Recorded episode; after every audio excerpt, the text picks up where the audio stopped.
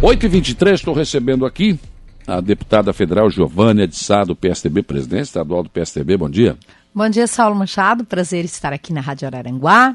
Obrigada pela oportunidade, né? Estar na região da MESC hoje é um grande prazer para a gente. Então, a deputada está visitando a nossa região. O ano que vem é o ano de eleição. E com quem estará o PSDB? Semanalmente, na verdade, nós estamos em aqui na região de Araranguá, né? A MESC, ela é, é, eu adotei a MESC, né, como a minha região.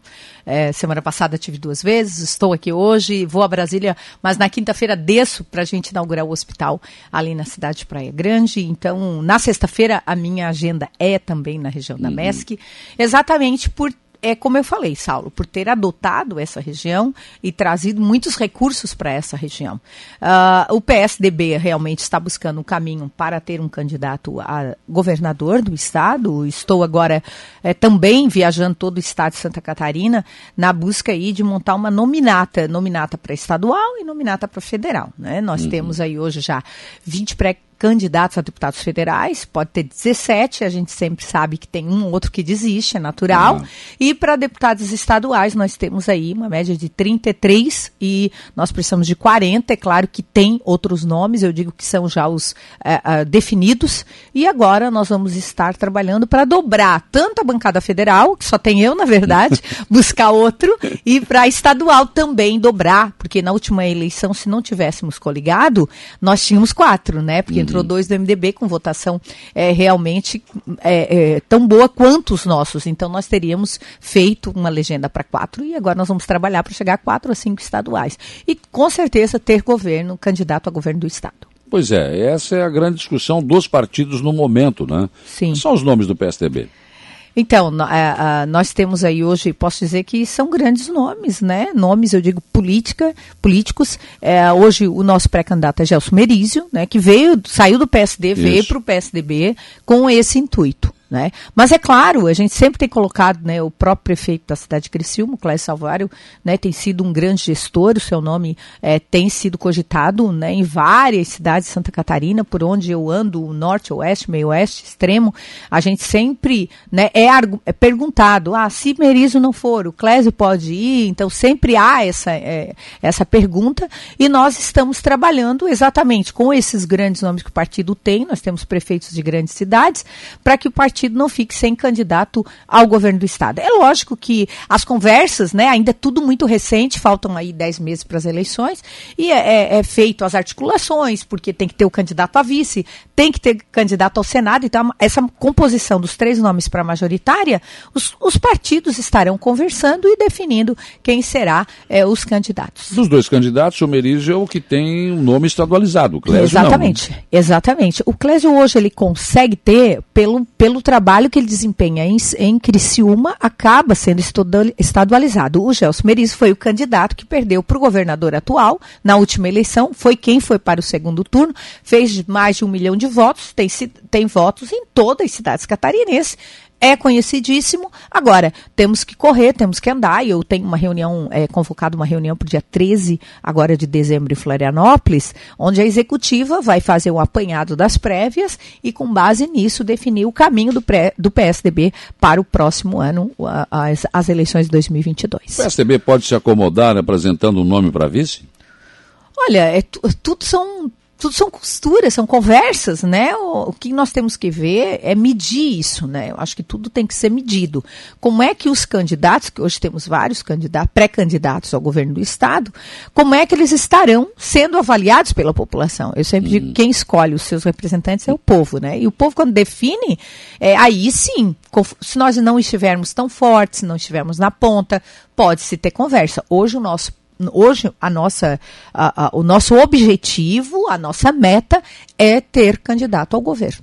Porque o Merizio, por ter sido presidente da Assembleia, por ter sido eh, candidato nas, nas últimas eleições, ele tem um nome realmente Sim, um nome natural. Natural, natural, né? Natural, natural. O natural, hum. é como eu disse, ele fez mais de um milhão de votos, hum. né? Um nome forte, fez uma bela votação, é um nome estadualizado, foi presidente da Assembleia Legislativa e com certeza está preparado. Agora, é como eu digo, tem que medir, tem que avaliar e o trabalho dele em cada município. E para medir isso, claro, ele fez esses votos todos pelo PSD. O PSDB, como está no momento, no nível estadual? Não, nós estamos hoje até, é, até com um número bom de prefeitos, com tudo que a gente passou em 2018, nós conseguimos, eu percorri aí 148 municípios em 30 dias, Saulo, hum. em todo o estado de Santa Catarina, aonde eu tinha candidato a, a prefeito e vice, nós estávamos presentes. Né? Nós estivemos trabalhando para isso e conseguimos uma, um sucesso, onde elegemos 32 prefeitos e 26 vices. Hoje nós temos 100 mil é, é, filiados no partido. É um partido forte, um partido com 262 vereadores em Santa Catarina, quase todos os municípios catarinenses nós temos vereadores na Câmara, e temos 32 prefeitos e 26. É o terceiro maior partido no que diz respeito à gestão de cidadãos. Então, é forte, né, um partido que é, não tem o mesmo número de prefeituras que o MDB, que o PP, mas ele é muito forte e está ali é, como um dos primeiros partidos a disputar o governo do Estado, pelo, pela sua estrutura, pela sua base, e a gente sabe que as eleições do ano que vem, o que vai mandar é base, é liderança. Com certeza, né? E como está a sua caminhada? Eu estou trabalhando, nós andamos aí, percorremos o estado de Santa Catarina, é, 10 mil quilômetros por mês, né? Eu digo sempre, semanalmente eu procuro estar aqui na região da MESC, inclusive para essa região, Saulo, nós já destinamos 34 milhões de reais pagas, emendas efetivas pagas, uhum. né? Saúde, educação, assistência social, vamos inaugurar agora a unidade de saúde é, na cidade de Balneário Rui do Silva, entrega de kits conselho tutelares, inauguramos aí ciclovias como Passo de Torres, é, Turvo, é, pontes que ligam os municípios fundamentais, recursos como é o Hospital de Praia Grande, que vários recursos nós investimos, um projeto nosso fantástico que está dando certo, que na verdade a MESC está sendo exemplo para várias cidades e regiões do estado de Santa Catarina. A gente implementou no Hospital Dom Joaquim o projeto Mulher em Equilíbrio, para fazer cirurgias específicas das mulheres, que eram cirurgias represadas. Mulheres que até tinham vergonha de sair de casa por Sim. N situações. E a gente conseguiu e semanalmente são feitas todas as quartas-feiras cirurgias para acabar com essa fila. E o projeto dando certo, nós vamos levar para as várias regiões. Então são, é um projeto piloto que nós estamos trabalhando forte, até pelo pelo fato de eu ser mulher e trabalho muito políticas públicas né, voltadas para todos, mas também atendendo a mulher, que ela é um papel fundamental na sua casa. Então, é, a MESC vai ser, sim, está sendo muito bem falada em todo o estado de Santa Catarina. Oh, não posso deixar de abordar com a senhora também essa questão da corte de verba de 40 milhões do governo federal ah, para as rodovias em Santa Catarina. Foi um susto no dia de ontem, até todos sabem, a gente vota com o governo, muito, né? O que é bom a gente vota, mas é uma cobrança, eu estou indo a Brasília e nós vamos estar conversando com o presidente da República. Por quê, Saulo? O, o presidente levou no estado de Santa Catarina a segunda maior votação proporcional da federação. Né? No país, é o segundo é, estado mais bem votado. E aí fomos pego de surpresa, o corte de 40 milhões de recursos para as obras federais. E o governo não fez nenhuma obra federal só dar continuidade, vamos dar um exemplo aqui, a 285, que já era para estar inaugurada, uhum. o governo tinha prometido. Eu participei de várias reuniões desde 2015 para que a gente termine a 285. É um sonho nosso, pelo que vai proporcionar no turismo, na cultura, o que vai proporcionar no escoamento de produção, no, na uhum. logística é, de toda essa região. Isso aqui vai ser muito desenvolvida. Mas nós dependemos da 285. E eu fiz muitas brigas e o prefeito de Timbé, o Betinho, teve muitas vezes com a gente lá no Ministério, no Presidente da República, buscando viabilizar é, para finalizar essa obra. Ele teve que, muitas vezes, ele teve que manter para não ter, né? Teve lá é, roubo de, de, de, de, cabo, de, de energia. De, olha, foi, foi coisas absurdas, porque o governo abandonou a obra. Hum. E nós cobramos. Eu digo, o que é bom a gente aplaude, mas o que é ruim a gente tem que cobrar. E como representante, a gente está sempre em cima do governo federal. E eu vou ao Palácio do Planalto essa semana, vou ao ministro Tarcísio.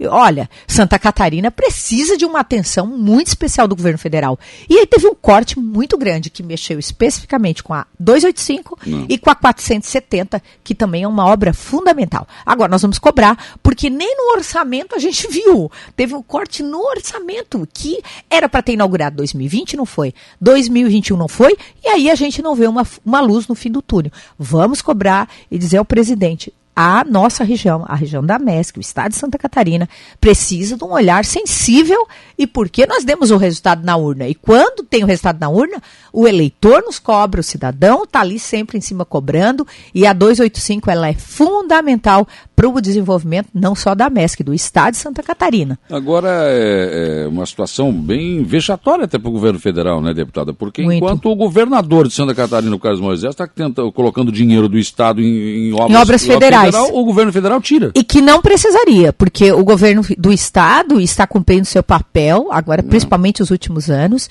onde ele está trazendo muitos recursos para os municípios, e as obras federais não é o governo do estado a sua responsabilidade. As. BRs é do governo federal. Ele não está cumprindo seu papel no, nesse quesito e precisa sim ser cobrado. Não adianta a gente ir lá só aplaudir, dizer tá tudo certo, tá tudo maravilhoso. Não. não. O que é para ser cobrado tem que ser cobrado e dizer, presidente, o estado de Santa Catarina lhe apoiou, deu a maior votação proporcional à segunda e precisa da sua atenção. E nós estamos vendo todos os cortes acontecendo no estado de Santa Catarina no que diz respeito a essas rodovias federais. Agora vamos combinar também que a gente gastou muito aí com esse Covid, muito, muito. dinheiro foi roubado, muito. foi jogado no ralo. No ralo não, não foi pro bolso de alguém, né?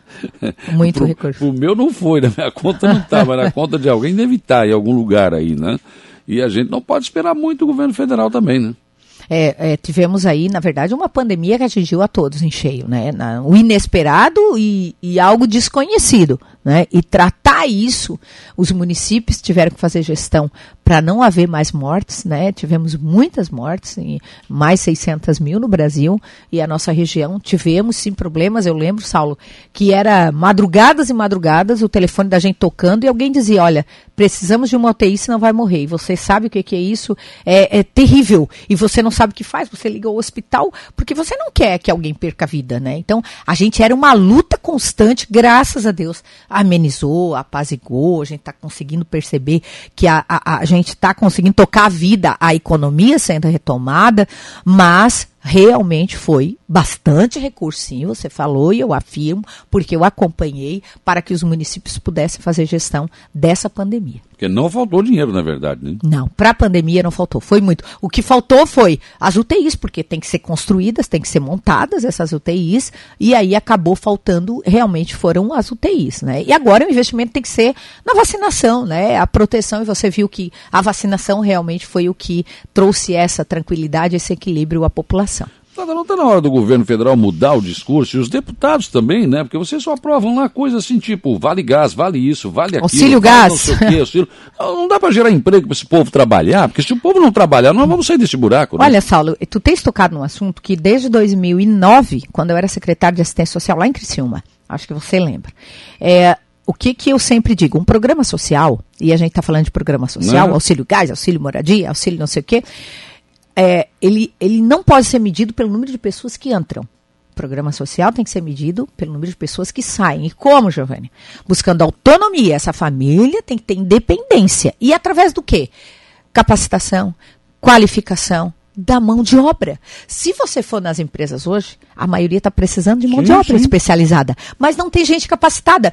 Então, o que, que você tem que fazer? Essas famílias que dependem do programa Auxílio Isso, Auxílio Aquilo, Bolsa Família, que tenham a capacitação, através das universidades, o Sistema S, cada um fazendo a sua parte, para inseri-los no mercado de trabalho. Porque tem mão de, tem a, a, a, a, mão de obra aí que está sendo procurada, mas não tem qualificada, não tem pessoas qualificadas. Então, para inserir no mercado de trabalho, temos que capacitá-los. Então, tem que investir aonde? Em capacitação. E mostrar para essas famílias que ela tem que ter, eu tenho um programa, um projeto é, que dá um tempo para essa família ser qualificada, e se ela teve três oportunidades de emprego e ela, ela negou, o programa tem que ser cortado porque não pode alguém pagar a conta. E quem paga a conta é o cidadão. Quem paga o auxílio gás, quem paga o Bolsa Família, somos nós contribuintes, nós que trabalhamos. Então nós temos que cobrar realmente o governo investir em capacitação. E eu digo governo municipal, governo estadual e o governo federal.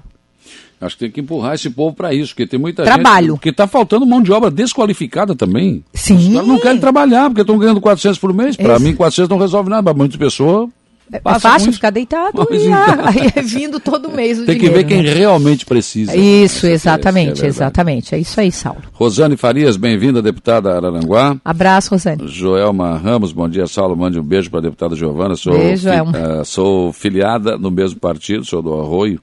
O Florencio Borges, de Timbé do Sul, também manda um abraço a todos, obrigado. Estamos juntos com ela aí também. Valeu. um abraço. O Diogo Espino também, um grande abraço para essa grande deputada Giovana. Também. Valeu, Diogo. Obrigado, deputada, pela sua presença Saulo, obrigada a você, né? Tenho, posso te dizer agora, estou aqui ao vivo olhando para ele, né? Olho, nos olhos. Parabéns, tá? Pela forma que você se comunica. Eu tenho uma grande admiração pelo teu trabalho, um orgulho de ter um, alguém que se comunica com a população e o importante, trazendo a informação com responsabilidade e neutralidade. Então, obrigado, obrigado pela compreensão. Obrigado. E o meu, o meu telefone está sempre à disposição. Vou a Brasília, vou cobrar essa questão da 285 e pode me ligar que eu estou à disposição para responder à nossa população, à minha região da MESC. Tá um certo. beijo, Feliz Natal e que Deus os abençoe em 2022, muita saúde. Tá certo.